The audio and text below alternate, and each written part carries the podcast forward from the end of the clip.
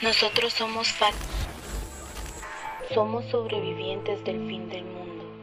Transmitimos en estéreo ocasionalmente, en varias plataformas digitales. Si están allí, si hay alguien ahí, quien sea, por favor, suscribe. Esa luz me chinga mis azules. la luz, el flash. Bueno, ¿qué onda, internautas? Bienvenidos a un episodio más de este su podcast El Salpicón, el podcast donde cada semana yo, Wellington Osorio, bueno, creo, creo que ya la, ya la empecé cagando. Eh, Era eventualmente, Eventualmente. eventualmente yo, Wellington Osorio y mi novia y amiga, Fati, eh, nos sentamos, hoy sí nos sentamos a Sí. platicar sobre algún tema de interés eh, comunitario, de interés colectivo. Ahí nos ponemos a echar casaca. Entonces, pues, eh, bienvenidos a esta... ¿Qué? Esta inicio de la segunda de la temporada. segunda temporada, esta temporada en, el- en la que traemos nuevos eh, temas, temas interesantes. Ya videíto. Y con video, así que miren, le estamos metiendo producción. Por eso nos tardamos un poco también en, en sacar Nuevo episodio. nuevo episodio, porque le estábamos metiendo producción. Como vieron, pues ahora, eh, en el último episodio alguien nos dijo, producción, producción. y le metimos ahí más producción. Pero igual, vamos a ver de qué manera pues vamos mejorando estos, estos episodios ahora Es como con... la prueba de la segunda de temporada. la- es, es la versión de prueba, sí. di- di- dijimos antes del fin del mundo, quiero animarme a hacer un video podcast. Ah, porque no sabemos, ya vamos como por la cuarta ola. ¿Te acordás que, eh, que cuando, cuando lo Cuando empezamos, qué? era la, la, La, prim- la primera ola, ¿verdad? Era Sí, la, la post primera la ola. post primera ola, sí, pero le, le Sí. decidimos entrar ahí con, con fe a, a- a esta nueva temporada para quienes nos estén escuchando en Spotify, en Apple Podcasts, ahí en las... O bien en YouTube. ahí en las eh, plataformas de audio, pues les contamos que ya tenemos canal de YouTube y pueden ir a verlo con, con video. Aquí estamos saludando. Entonces, pues, eh, ¿qué onda, Fati? ¿Cómo ha estado? ¿Cómo, cómo te ha ido en, en estos meses en, en los que no grabamos eh, episodios? A la nada, vamos e- extrañando un montón, ¿no? Pues eh, poder grabar, ¿no? Y, y poder saludar a nuestros internautas. Pero realmente creo que, que ha sido bien chilerón, va, porque al final ahora ya con video para que, no sé, sea más cool, ¿no? Entonces esta segunda temporada se viene con todo y, y nada, genial, ¿va? ¿Y vos qué tal? ¿Cómo estás?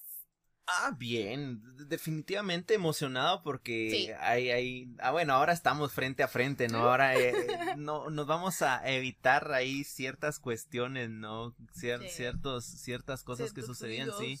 Pero Que igual, si, que si nos escucharon desde la primera temporada saben a qué se refiere. sí, ahí los, los pastores, ah, perros, los perros pastores. Las patrullas, todo, todo, todo. Eh, no nos salvamos ahí de uno que otro ruido, pero ahí vamos a ir, a ir viendo Sí. qué onda. Mira, yo- realmente yo en estos, en estas semanas, en estos meses que, que hemos estado ahí eh, hablando sobre cómo íbamos a, a mejorar ahí el, el podcast, cómo íbamos a, a grabar, cuál iba a ser la dinámica, esa mecánica, pues vi que, que varias, varias Mara pues se ha animado a, a, mm, a grabar sus podcasts también. Varias Mara se ha animado a ir generando contenido y está chilero, ¿va? Porque pues hay más, mucho más que consumir. Claro. Eh, entre ellos, pues, varias parejas, ¿no? De- obviamente, pues, influencer, ¿no? Nosotros, pues, somos un par de... Somos influencer en nuestro corazón. Somos, somos influencers en nuestros corazones, Sí, ¿no? Lo único en lo que influimos es en... ¿En qué? en hacerlos que se diviertan, Eh, que se entretengan un Pero, rato. pero hay Mara que, que definitivamente en, en redes, pues sí, son, y obviamente pues también son parejas, ¿no? Son novios y, y, pues tienen sus podcasts y todo el rollo. Lamentablemente, pues hay que decirlo, eh, yo creo que hay que centrarnos en que si vamos a hablar, por ejemplo, temas de pareja, debemos de hablar objetivamente. Eh, y no digamos centrarnos como en, en cuestiones muy, muy romanticonas. Yo creo que fue uno de los últimos episodios que grabamos donde hablábamos sobre, sobre las películas de, de romance, ¿va? De las películas de, de Hollywood y cómo nos pintaban una idea, digamos, del amor y que realmente lo hacían únicamente con el fin de, de vender. En, en ese contexto es que, digamos, eh, han surgido muchos gurús de, del amor, ¿no? Por ejemplo, están ahí los de- denominados coaching que, que te generan ahí, por ejemplo, eh, te siembran ideas, ¿no? Que, que, o sea, crean fórmulas mágicas para, mm, eh, para todo tipo de situaciones, ¿no? Entre ellos, pues, surgen los, los coachings de, del amor. Claro. Y es, es, todo un rollo, ¿no? ¿Has, ¿Has, observado todo coaching del amor que hablen, digamos, de, de del amor y que den consejos sí, hacia parejas? que la pareja perfecta y que la gran y toda la onda, ¿no? Eh, no, definitivamente creo que más, más todos, ¿no? Hemos consumido ese tipo de, de contenido y que realmente a veces es cuestionante, ¿no? Sí, porque digamos, eh, bueno, este, este episodio, digamos, este, este inicio de la nueva temporada, pues viene marcado un poquito porque vamos a estar hablando más sobre, sobre amor, ¿no? Sobre sí. las situaciones de pareja y cuestiones como tal. Yo creo que por, ahí, por esa línea nos vamos a ir en esta segunda temporada. Pero obviamente hay que aclarar que no es que nosotros vayamos a dar consejos de amor, sino nos vamos a dedicar a, a desconstruir o a cuestionar ah. ciertas afirmaciones o ciertas fórmulas mágicas que la Mara a veces da sobre, sobre el amor. Sobre el amor. Cómo sobrellevar una relación de, de pareja, en el noviazgo, no sé. Vamos a dar consejos de cómo sobrevivir a una relación a distancia en cinco sencillos pasos. Ah, primero, caminar. Segundo, ah, caminar. Tercero, caminar y acercarse más. Ah. Eh, no, mira, definitivamente yo creo que hay, hay, digamos, una cosificación del amor entre toda esta Mara que, que se dedica, digamos, a hablar sobre fórmulas mágicas que le funcionarían a, a parejas, ¿no? Y dicen, ah, sí, mucha, miren, por ejemplo, eh, este tip que nos funcionó a nosotros como, como pareja, eh, te puede funcionar te puede a ti, funcionar, ¿no? y ajá. al final no todo va a funcionar porque esto eh, depende mucho como del contexto de las parejas no de tu situación porque obviamente nada va a ser sin nada va a ser lo mismo entonces creo que que cabal eso no ahí depende mucho como como de tu contexto como pareja. Mira yo creo que que si nos ponemos digamos a hablar o a aterrizar digamos en esa línea de de lo que uno pues tiene para, para construir o hablar sobre las relaciones, pues hay que ser, digamos, objetivos, que digamos, todas las, las parejas son diferentes, ¿no? Y digamos, a mí algo que, que, que realmente, digamos, como que me cuestiona o me hace ahí clic es que, por ejemplo, mucha Mara, digamos, pretende escribir, por ejemplo, libros de amor, ¿no? uh -huh. Y que, digamos, te dan como, ah, 100 consejos para poder eh, tener una relación perfecta. Ah, para tener una relación algo. perfecta, ajá. ajá. Y digamos, eh, ahí digamos caes como en esas cuestiones, como en esas falacias que cosifican el amor. Es decir, el amor, yo en lo personal, más allá de verlo como, como una cosa que, que nos une a nosotros dos, digamos, lo veo como, como esto, ¿no? Es decir, la, el amor como, como, no sé cómo, cómo de, definirlo, pero es decir, una, no una cosa, ¿no? Porque ahí obviamente pues eh, me, me, contradigo, ¿no? Es decir, el amor no verlo como una cosa que nos une, sino el amor como más allá, como un sentimiento, ¿no? Es decir, el sentimiento que se genera entre los dos, ¿no? Más allá de, de ser como un instrumento o una cosa, pero no, no sé, ¿cómo ves, cómo ves vos el, el amor, digamos, en, un sentido amplio? o sea, cabal, lo que vos decís, el amor obviamente no va a ser una cosa, eh, ni va a ser como, como un medio o algo, no sé cómo, cómo, cómo explicarte, va. pero realmente el amor va más allá solo como de, una relación, ala, es que ellos sí se aman porque tal vez uh, su relación es tan perfecta, no pelean, no, no tienen discusiones, y son solo detalles, son solo cierto tipo de situaciones, ¿no? Y al final el amor no solo es eso, el amor es, es como que quien va a estar para vos en un momento complicado, ¿no? Quien te va a sumar en vez de restar. Yo, yo siento y, y siempre lo he dicho que uno llega a una etapa de su vida donde lo que necesita es que te sumen, que te sumen, que te apoyen, no que te estén quitando lo, lo poquito que uno pues va construyendo, ¿no? Y al final de eso se trata porque no es como que dependas de la persona o, o que dependas de, de, la persona con la que estés como para, para ser feliz, para hacer tus cosas, para crecer, no, sino que, que la persona que esté contigo pueda ir apoyándote en construirlo. Sin embargo, si esa persona se va, que no se derrumbe todo lo que has logrado, ¿no? Entonces, eh, yo, yo me quedaría con eso de que el amor, o sea, eh, no solo es la perfección, sino que también saber que hay alguien ahí que te apoya y que te aporta. Porque qué hueva, ¿no?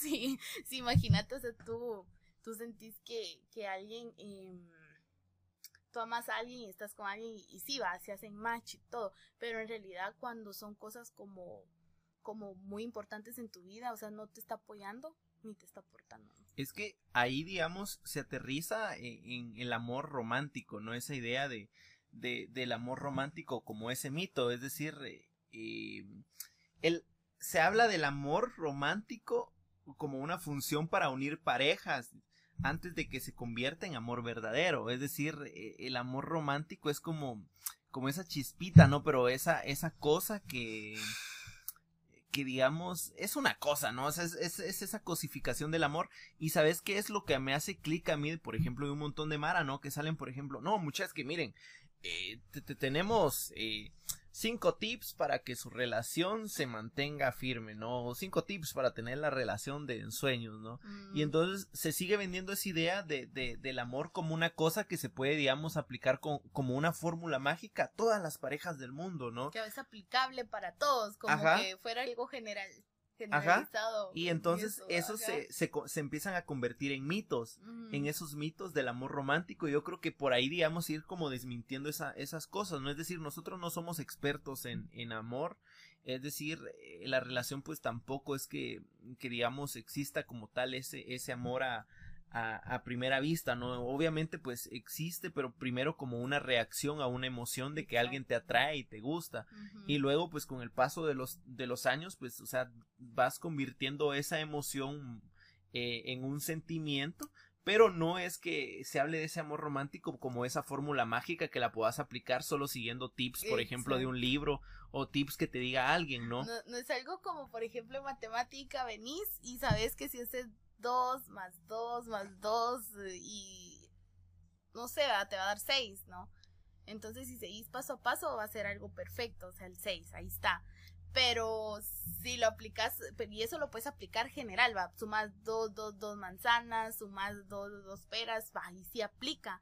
Pero en este caso, tal vez lo que, lo que a mí me pasó contigo, o, a otra pareja le pasó con su, con su novio, su novia, no, no precisamente es lo que va a pasar con nosotros, no, o va a pasar con otras personas. Entonces, no es como que se pueda aplicar 100% a, a todo el mundo, ¿no? Es que, mira, digamos, ahí es donde, donde uno aterriza en, creer que el amor eh, perfecto es aquel que en el que no existen peleas o es, digamos, una obligación como llenarlo con, con, con detalles un, un tanto más... Más, más, materiales, ¿no? Ajá, más materialistas, ¿no?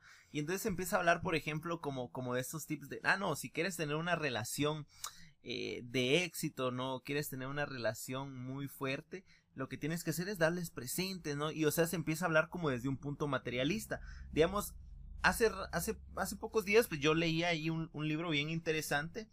Y, ay, madres, ah, eh, me parecía muy interesante porque acotaba un poco, digamos, de, de, de que el amor como, digamos, como un símbolo ha muerto, ¿no? Porque, digamos, al final de cuentas, justo hace poco hablábamos, ¿no? De, de cómo es que eh, el amor eh, en su momento, digamos, fue un sentimiento, pero que se fue canalizando a convertir, digamos, ese amor en un amor romántico, es decir, romantizando lo que sucede dentro de esa relación de pareja y convertirlo en un mito que solo sirve como para, para llenar, digamos, y voy a sonar chance ahí muy, muy, muy chairo, pero, eh, digamos, que sirve únicamente para aportar al, al capital, ¿no? Digamos, de ahí, por ejemplo, cómo es que surge la idea de, de, matrimonio también, ¿no? sí, cabal, cierto. Sí, porque, por ejemplo, em, antes no, la gente como que casaba a las personas por conveniencia, va. Entonces, eh, al final e, era esta onda de que el matrimonio era era, o sea, estaba esto del matrimonio, pero en realidad no era por, o sea, tal vez algunos casos iba de que se, se amaban y, y, o sea, es, esa gran decisión, ¿no? De unir tu vida con alguien más. Pero en otros casos no, de que porque Julano y tal me conviene, pues tenés que casarte con esa persona. Entonces ahí ya, ya como que se vuelve más eh, por conveniencia, ¿no? Es que, mira, yo, yo por ejemplo tengo acá una, una frase que, que digamos, eh, rescataba este libro que leía. Dice, eso que hoy consideramos amor de pareja o amor romántico, dice, la idea de, que una pareja debe estar fundada solamente en la atracción mutua y libre de dos personas que son la una para la otra, eh, las más importantes del mundo o casi digamos exceptuando a los hijos, ¿no? Es decir, lo que hoy consideramos como ese amor de pareja es una, una institución jovencísima, ¿no? Es, es reciente y, y, digamos es comparada con su institución madre, abuela o tatarabuela, que es el matrimonio, ¿no? Es decir, hoy por ejemplo se habla mucho, digamos, de, del amor o esa relación de, de pareja como el amor romántico, ¿no? Un cacho más en libertad. Pero digamos, esa, esa cuestión que hoy asimilamos nosotros como esas, esas relaciones de, de, de, pareja o ese amor romántico que nos pintan las, las películas o las series, pues es una institución muy, muy joven, ¿no? Porque antes, digamos, se pensaba que amor era únicamente casarse, ¿no? Y de ahí, pues, se empiezan a construir un montón de mitos. Pero, digamos, si aterrizamos en lo que es como tal el matrimonio, hay un libro, por ejemplo, que quienes eh, estudien economía o hayan estudiado economía, pues lo deben de haber eh, leído en, algún momento, que es, digamos, el origen de, de, la familia y del Estado, ¿no? Que es esa parte de, de es un libro de, de Angels y que habla básicamente cómo es que se funda eh, el Estado, cómo es que surge la, la familia con esa institución del matrimonio y digamos alimenta un poco la idea de que las familias hoy por hoy son vistas como la institución central del Estado porque eh, son las que aportan la mano de obra al capital, ¿no? A generar la riqueza de, de los países y, de los grandes caciques, ¿no? Eh, es la idea de que, por ejemplo, un hombre que tiene una esposa que lo sirve y que hace todos los cuidados de la casa puede aportar más mano de obra a las empresas y una mujer que se encarga de los cuidados de la casa, que se encarga de cuidar a los hijos y toda esa cosificación de la mujer, digamos, va a aportar al capital, eh, generándole, digamos, ciertas eh, facilidades al hombre para que éste tenga mayor fuerza de trabajo y genere más riqueza, ¿no? Que se motive. Ajá. Pero, digamos, siempre el matrimonio como fundado en esa, en esa idea de que el amor es eso, ¿no? El, el fin último del amor es el, el matrimonio, ¿no? Pero cómo es que se ha manipulado y por eso pues surgen fechas como el, el, el 14 de febrero, así como una forma muy capitalista de alimentar, digamos, e, esa cuestión de, del amor a través de lo material y cuestiones así muy... Sí, sí, cabal, vos porque locas. al final, o sea, el amor lo tenés que celebrar todos los días, ¿no? Cuando querés a tu, a tu pareja, o sea, lo no es como que, ay, el 14 de febrero y, ahí es donde hay flores y demás, Y, hablábamos de que el amor no solo son cosas materiales, pero al final, em, por ejemplo, ¿por qué no si le querés dar flores a alguien, por qué no se lo das un 18 de febrero? un 17 de febrero, o sea, al final lo que, lo que menos va a importar es la fecha, ¿no? Sino que como eh, esa, esa cosa que nace de ti, ¿no? De,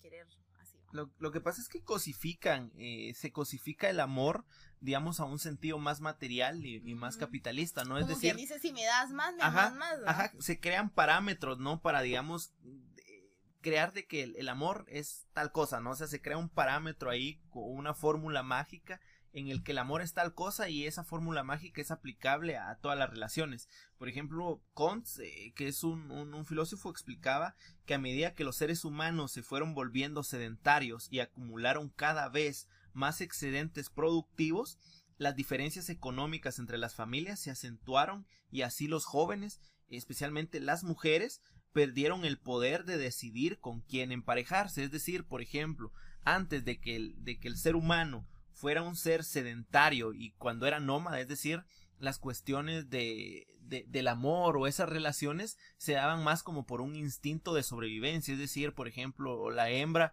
lo que conocemos en una etapa como el matriarcado, ¿no? Es decir, cuando, cuando la mujer, eh, digamos, se reproducía con, con el hombre más fuerte que iba a permitir preservar, digamos, eh, los genes o preservar, digamos, como la familia en un sentido, digamos, de supervivencia, más allá de un sentido como más material.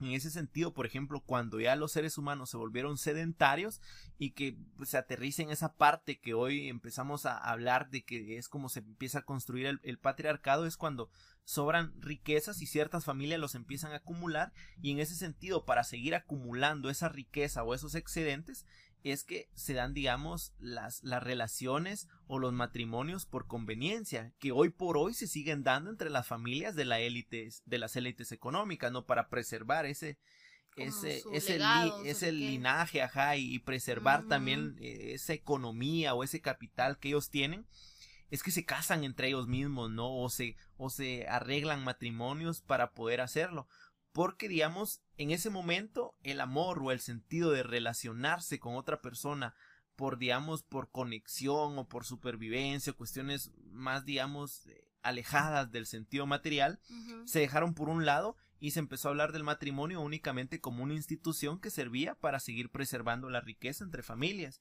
Y de ahí es donde surge algo bien chilero que yo lo digo bien chilero porque es interesante estas tragicomedias que hasta hoy en día se siguen viviendo y que son la fórmula perfecta para las películas, para los libros y para las series.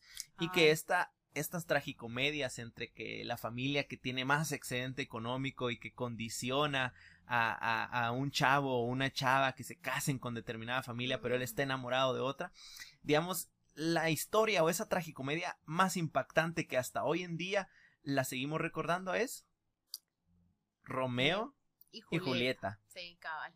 Eh, vi que es, digamos, ¿vos qué pensás, digamos, cuando, has leído alguna vez la historia completa de Romeo y Julieta, es decir, la historia que escribió Shakespeare? ¿La has leído alguna vez? Completa no. No, no. Y, y eso, y pero conoces la historia. Sí, cabal. ¿Cómo es, digamos, esa, esa historia de Romeo y Julieta desde tu perspectiva? Sin, sin ahondar en detalles. ¿Cómo la conoces tú, ajá? Ah, yo, yo la conozco por la onda de que, de que, o sea, son de diferente como clase, ¿va? Ajá. Entonces, eh, al final eh, predomina lo que, lo que vos decís, de que la conveniencia, ¿no? De que te obligan a estar con alguien más, solo porque tal vez de tu mismo nivel social, o, o puede ser de que, de que, o sea, tus riquezas con las riquezas de esta persona al fusionarse van a hacer buff, ¿no? Entonces ahí es como que se abandona esa idea de que tú tenés que, seguir como que, o sea, lo que tú sentís, tus sentimientos y demás, ¿no? Y que ya el matrimonio ahí ya se, se consumaría, solo por, por ese interés, ¿no? Esa conveniencia que exista. Entonces al final es triste, ¿no? Pero, ah, bien, bien, no sé. Cabal, caemos a, a, lo que, a lo que estábamos mencionando, ¿no? Sí, mira, definitivamente eh, es, es, digamos, eh, es, es increíble, digamos, cómo esas tragicomedias hasta hoy en día se siguen, digamos, eh, manteniendo, ¿no? Digamos, cuando hablábamos de, de, la cuestión del excedente económico y esa cuestión, por ejemplo, acá tengo algunas citas de que, de que yo subrayé de este libro y que me parecen interesantes y que caen en lo que, en lo que tú mencionas. Ese, digamos, cuando, cuando se llevó o se perdió, digamos, esa lección de elegir con, de quién te enamorabas, ¿no? O de elegir eh, digamos, con quién querías compartir tu vida, la potestad recayó en las autoridades de la familia, que eran las que determinaban qué matrimonio era mejor para el colectivo. Dice, las mujeres eran consideradas prendas de cambio o ramas de olivo para sellar una alianza comercial o limar una enemistad contra con, con otra familia. Y digamos, en esa idea de objetivizar a la mujer, y digamos en esa idea de que el matrimonio se tenía que consumar para seguir manteniendo como la riqueza, en esa idea fue que se fue construyendo el amor romántico y es esa idea de amor que hoy por hoy seguimos manteniendo cuando, cuando vemos en la televisión. Por ejemplo, mm. hace años en China y en, en Sudán, por ejemplo, si dos familias querían unirse y solo una tenía hijos vivos, solteros, en edad de merecer, podían organizarse un casamiento entre una joven y un espíritu fantasma, es decir, esa cuestión para seguir manteniendo el poder económico entre dos familias, digamos, era una idea que, mm, que digamos, eh, solo se mantenía como hipotética al, sentido de, de únicamente seguir preservando lo económico. ¿Y será que hoy, hoy por hoy, crees tú que, que en las relaciones de pareja se, se priorice únicamente, ah, me voy a enamorar eh, o voy a mantener una relación para poder casarnos y superarnos los dos? Ah, ¿Crees que, que eso se siga manteniendo? Mm, pues fíjate que que tal vez, ay, como te digo, depende del contexto de la mara, porque al menos desde mi perspectiva yo no lo veo así. O sea, tú te puedes superar solo, ¿no? Y, pero no sé si has visto, esto me recuerda unas imágenes en Facebook, no sé si son memes o, o realmente, o sea, la gente sí lo quiera subir porque sí está sucediendo, de que, de que suben y, ay, no sé cómo, cómo explicarte, no sé si has visto, donde eh, tal vez dicen entre los dos vamos a, a superar, vamos a vamos a empezar de cero y que no sé qué, y está bien, o sea, es esa idea eh, romántica. o sea, está, está, bien, o sea, está bien que, que, que, como pareja pues quieras iniciar algo bonito y está súper bien, va, pero es que también las condiciones. Es que ahí aterrizamos en, en, otra cuestión, ¿no? Digamos, y, y, ese meme es, por ejemplo, ¿has visto el meme donde dice, eh, sea como sea, pero así vamos a iniciar, por ejemplo, ¿vale? Ah, ajá, donde, eso sí, y digamos, y esas son imágenes muy latinoamericanas, muy, muy tercermundistas, y digamos, esas son parte de, del, del amor romántico, ¿no? Son parte de ese amor romántico, pero si bien el amor romántico se relaciona con el desarrollo de la modernidad, es decir, en la época actual en la que estamos, eh, las ideas de individualidad y libertad sus pilares conceptuales o la consolidación de estas formas de pensar y de pensarse no fue, digamos, rápida ni lineal. Y tampoco la aparición del amor romántico lo fue, es decir, se fueron acumulando durante años, era lo que te decía. Por ejemplo, el tema de, la tragicomedia de Romeo y Julieta, que hoy por hoy se sigue manteniendo esa estructura de esas mismas tragicomedias. Y dice, ningún, ninguna otra tragicomedia ha sido tan versionada y reversionada como esta. Por ejemplo, podemos hablar del Titanic, que sigue siendo la misma estructura de tragicomedia, La Muñeca Brava, eh, que es la, una novela protagonizada por Natalia Oreiro, no sé si la has visto, yo no veo muchas novelas, pero digamos, la idea del amor como una fuerza erótica desatada que puede más que la convención, la tradición y las estructuras socioeconómicas está de hecho en la base de un género masivo popular en todo el mundo, pero quizás especialmente en América Latina y que es el melodrama el melodrama latinoamericano. Es decir, ah. mira, todas las novelas que aparecen en Latinoamérica, todas mantienen esa misma estructura de, del amor o esas relaciones de pareja entre, digamos, por ejemplo, la sirvienta del hogar con el, el, chavo de dinero de la familia, por ejemplo, los amores de barrio, de calle, esa, ese melodrama muy latinoamericano que más allá de, de, enseñar, digamos, a que, a que el amor o las relaciones de noviazgo, por ejemplo, en, este, en nuestro caso, sean una amistad política, digamos, convencida de, de, querer romper con esas estructuras, se convierte en que, por ejemplo, el amor puede cambiar de esos, digamos, puede, no, no puede cambiar, sino que los deja por un lado y se centra en el amor como una cuestión muy individual. Mm. Acá voy a leer, digamos, una frase del de libro que a mí me parecía muy, muy, muy interesante y que es, digamos, eh, el mundo con divisiones de clase social bien rígidas que el amor viene a transgredir, ¿no? El amor, es decir, deja de lado toda esa parte. Eh, por ejemplo, el individuo enamorado se recorta del grupo social al que pertenece y el amor produce el reconocimiento del individuo como tal. Ese individuo ya no vale por la cultura a la que representa, por la familia en la que ha nacido por los valores que se le han enseñado, nada importa, es decir, se aleja totalmente del panorama sociopolítico y se centra únicamente en el individualismo de juntos podemos luchar contra todo esto. Y, y, digamos es acá donde se recae como el amor sobre toda diferencia social. Más allá de decir el amor contra toda diferencia social. Eh, hay como un, un cambio ahí en ese melodrama no es decir eh, cómo es que se sitúa. Digamos, yo quería leer una, una última, una última frase que, que a mí me, me impactó un montón, pero no la logro ubicar acá, y que era, digamos, hablaba sobre, sobre la cuestión de... Mm, vamos a ver. No, no, no. Yo creo que sí era esa, era esa parte. Eh, de cómo, digamos, eh, se pinta al amor como una cuestión o se cosifica en decir el amor sobre toda diferencia social, ¿no? Más allá de decir el amor contra toda diferencia social. Lo que hace, digamos, que, que se aliene, digamos, un, un poco de, de la realidad, ¿no? En la que, en la que vivimos. ¿Qué piensas tú de esa frase de el amor sobre toda diferencia social? Sobre toda y contra toda. Ajá. Ok. O No, sea, digamos sobre todo, es decir, que pasa sobre las diferencias sociales. Y contra todas es que las va a quitar de en medio. ¿Qué, crees tú que esa diferencia ahí?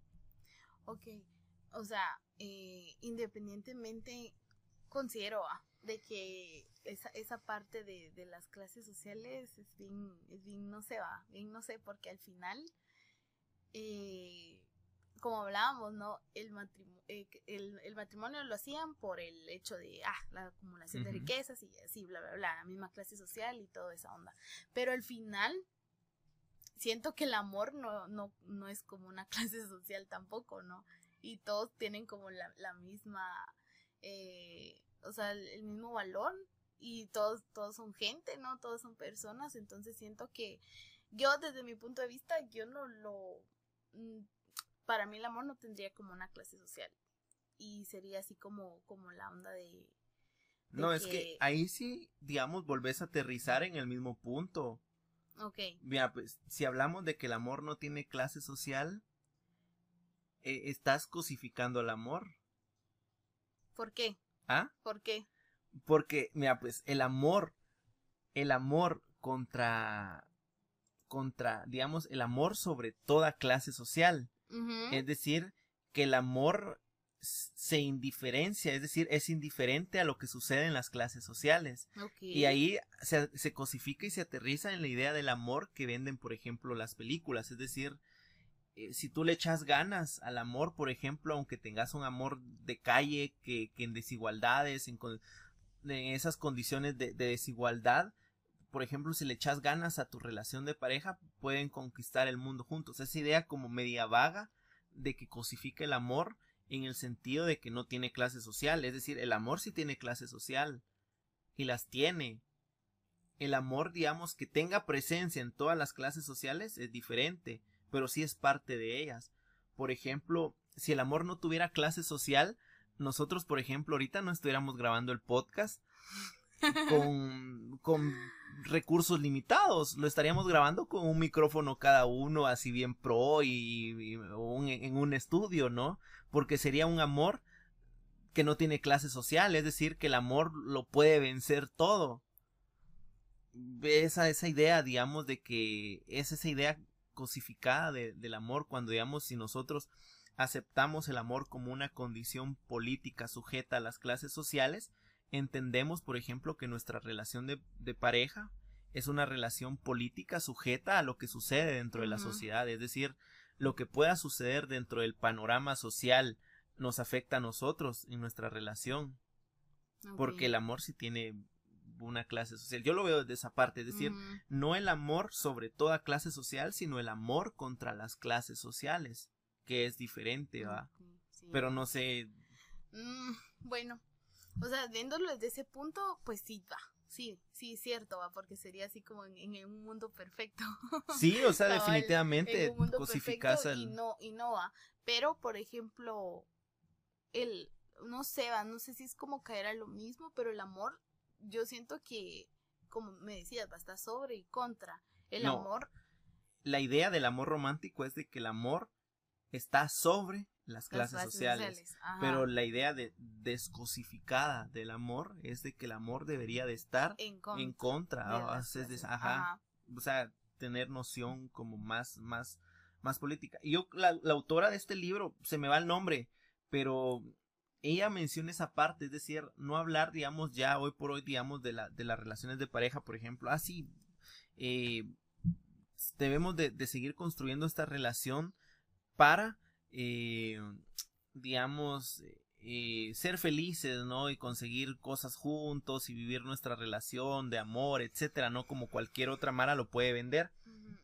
Por ejemplo, ahí hay, no voy a mencionar, pero por ejemplo, dos, dos youtubers que hablan sobre eso, ¿no? Es decir, que hablan sobre, sobre que su relación de amor y de pareja pasó sobre las clases sociales porque Mm, ella era de otro país y él era de un país tercermundista latinoamericano Sí, pero esa relación de amor pasó sobre las clases sociales. Es decir, sí, pasó, pero ahí está como una cuestión cosificada de que el Mm. amor te sacó de, del tercer mundo, cuando en realidad se debería de hablar del amor en un aspecto, en una condición política en el que el amor te haga ver el panorama sociopolítico Mm. del resto de parejas en, en, en el Ajá. en el Sí, sí, contexto, porque tal ¿no? vez lo que aplicó en su momento para estas personas no podría aplicar No, para otras. definitivamente no puede aplicar, no es como que cualquiera diga a la madre me voy a conseguir una gringa para que me saque de pobre y irme. Ahí cosificas el amor, cosificas Mm, esa sí, idea porque, porque, ya lo haces con interés, ¿va? ajá, Ajá. sí, y aunque digamos inconscientemente no lo hiciste en su momento, pero después decís, ah, no, es que nuestra relación de amor lo logró superar esas dificultades y hoy estoy acá en otro país viviendo feliz y miren, etcétera. O sea, estás cosificando el amor después de haber tenido una, una relación. Entonces, digamos, yo creo que en los próximos episodios podemos seguir ahondando sobre esa idea, porque al final de cuentas esta segunda temporada va a ir, eh, va a ir en esa línea, en esta línea, ajá. Sí, sí, cabal. Eh, la, digamos, la discusión se queda ahí, se queda ahí, ¿no? Es decir, en esa, en esa pregunta, yo creo que eso lo vamos a ahondar un poco más en, en el, en el siguiente episodio de, de cómo se debería de abordar el amor, si desde un aspecto que, es- que sobrepasa sobre las clases sociales o el amor como un eje transversal que atraviesa las clases Entonces, sociales y que las analiza desde un punto político, ¿no? Que sería como el romper con, con el mito del amor sí, romántico, Pero yo creo que eso pues se queda para, el Para el siguiente, siguiente episodio, episodio. así que no se lo pierdan Claro. internautas. Nos seguimos ahí viendo y escuchando en este su podcast El Salpicón Exacto. y pues no sé, ¿qué, qué, qué querés agregar antes de finalizar el Pues nada, mucha de que realmente em, ahí sí que uno uno no, no puede ir ahí por la vida diciendo que, que, el amor siempre va a ser perfecto, porque ya pues hablamos un montón, ¿va? y que no, y que todo lo que vemos en las películas tampoco va a ser cierto, y que todo lo, lo que tal vez algunas personas dicen no va a aplicar para nosotros, para ti o para otra pareja, ¿no? Porque al final no es generalizar, sino que sea, cada persona lo va a vivir según su contexto, según sus vivencias y todo, ¿no? Entonces, con eso, eso acabamos, así que recuerden mucha, nos pueden encontrar en sí, nos pueden encontrar en Instagram como El Salpicón Podcast, también en Facebook como El Salpicón y ahora en YouTube como... como el salpicón. Así Eso. que, mucha, nos, nos seguimos escuchando en el siguiente episodio de esta segunda temporada. Muchas gracias por haber llegado hasta el final eh, en este su podcast. No sé si de preferencia, pero sí en el que echamos el chambre Eh. de vez en cuando. Así que Claro, hasta la próxima, muchachos. Buen Muchachas. Buen provecho. provecho.